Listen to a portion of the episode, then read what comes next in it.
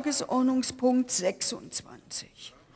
Beratung der Beschlussempfehlung des Ausschusses für Umwelt, Naturschutz, nukleare Sicherheit und Verbraucherschutz zu dem Antrag der Fraktionen der CDU-CSU mit dem Titel Stellungnahme des Deutschen Bundestages nach Artikel 23 Absatz 3 des Grundgesetzes zu den Verhandlungen über einen Vorschlag für eine Verordnung des Europäischen Parlaments und des Rates über die Wiederherstellung der Natur.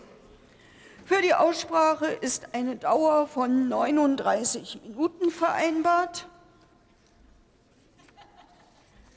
Ich eröffne die Aussprache. Das Wort hat Dr. Jan Niklas Gesenhus für die